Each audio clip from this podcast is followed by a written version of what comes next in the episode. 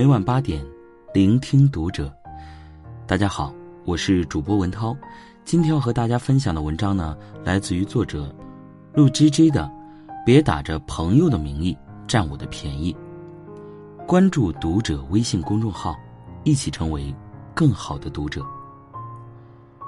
我有一个朋友呢，是做心理咨询的，之前在网络上发表过心理学方面的文章，也在部分平台开过心理学课程。于是不少读者顺着他的文章找到了他的微信号。朋友说，加完一个读者，然后那人聊天的第一句话就是：“我很喜欢你的文章，我们交个朋友吧。”朋友呢也很实诚，发了个友善的表情。然后第二天呢，读者发我朋友消息：“哎，你好，在吗？你有没有什么心理学方面的书籍推荐啊？”朋友转给他自己的书单列表。第三天那，读者又发我朋友消息。哎，你好，我写了篇文章，也不知道写的好不好，你能不能帮我看看？朋友心想，读者嘛，向自己请教写文章，也是一种信任的体现，于是就帮他看了看，还提了一些实用的建议。第四天，那读者没有发任何消息。第五天，那读者的消息来了。我最近总是觉得哪里不对，但是吧，又说不出来，你能不能开导开导我呀？朋友当时因为在外面处理事情，没有及时回那位读者，然后呢，读者发了一个问号。潜台词大家都懂，就是你死哪儿去了？怎么还不回？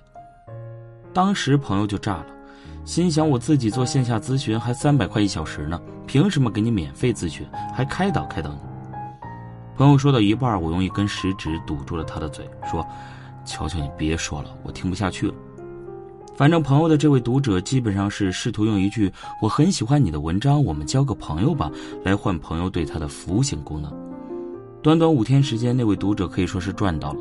他试图用一句话换取朋友的三项免费线上服务：开书单、加作文一对一免费线上辅导、加免费线上心理咨询。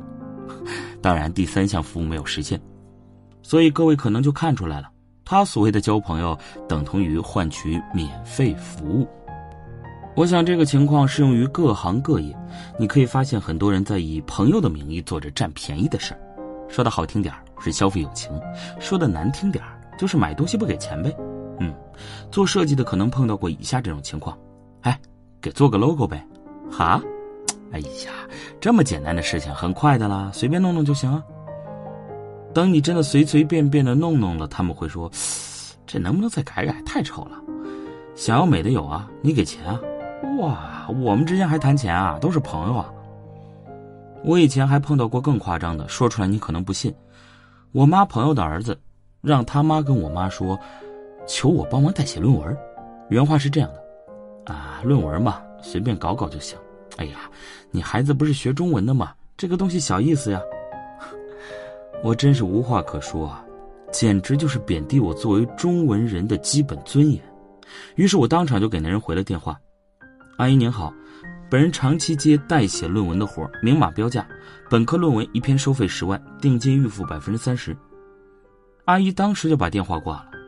我妈因为面子薄，怕跟人家不好交代。我说：“这种只知道占便宜的朋友要他干嘛？我给你介绍新的阿姨妈妈，保证有趣又好玩。”关键是不占人便宜。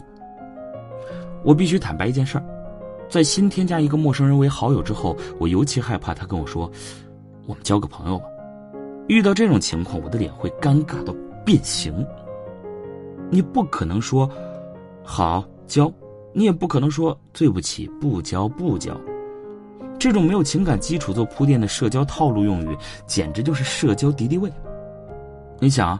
是不是一般只有路边发传单的销售会跟你说，“Hello，健身看一下”或者 “Hello，先生，英语了解一下”？等你进入他们的套路，他们再说这本学习资料就送给你了，就当我们交个朋友吧。好嘞，等你拿了学习资料，他们就不让走喽，人家会让你进去填资料，然后忽悠你买他们家课程哦。所以你看，他们说我们交个朋友吧的最终目的就是让你买课程。真正的朋友。不会是因为一句“我们交个朋友吧”而开始的，友情都是在时间的长河里自然形成的。它的形成往往自然的不像话，像无声的细雨，在你发现它之前就已经存在，无需多说。功利交友者刻意交友者都在画蛇添足，粉饰情感。当他们召唤友谊之时，早已身在友谊的对立面。真实而自然，这是我所认为的为人处事的最高境界。我前几天看了陈凯歌的口述资料，整理人是王玉年，里面陈凯歌有一段话让我印象很深。我第一次见国荣是在香港，之前我也特意看了国荣演的一些电影，并不是所有人都喜欢，但当我跟他坐在一块的时候，就觉得他有一种飙高出世的感觉。这人一点都不谄媚，他很自然，很真实，这是能从眼睛中看出来的。当时的香港那是花花世界，锦绣乾坤，一个人能在那个地方那么干净，那你还要他什么呢？标高出世，自然真实，这是陈凯歌给张国荣的评价。世界上只有一个张国荣，我们无法成为他，也无需成为他。可现代人的诸多交往方式，时常让我感觉到惊恐和讶异。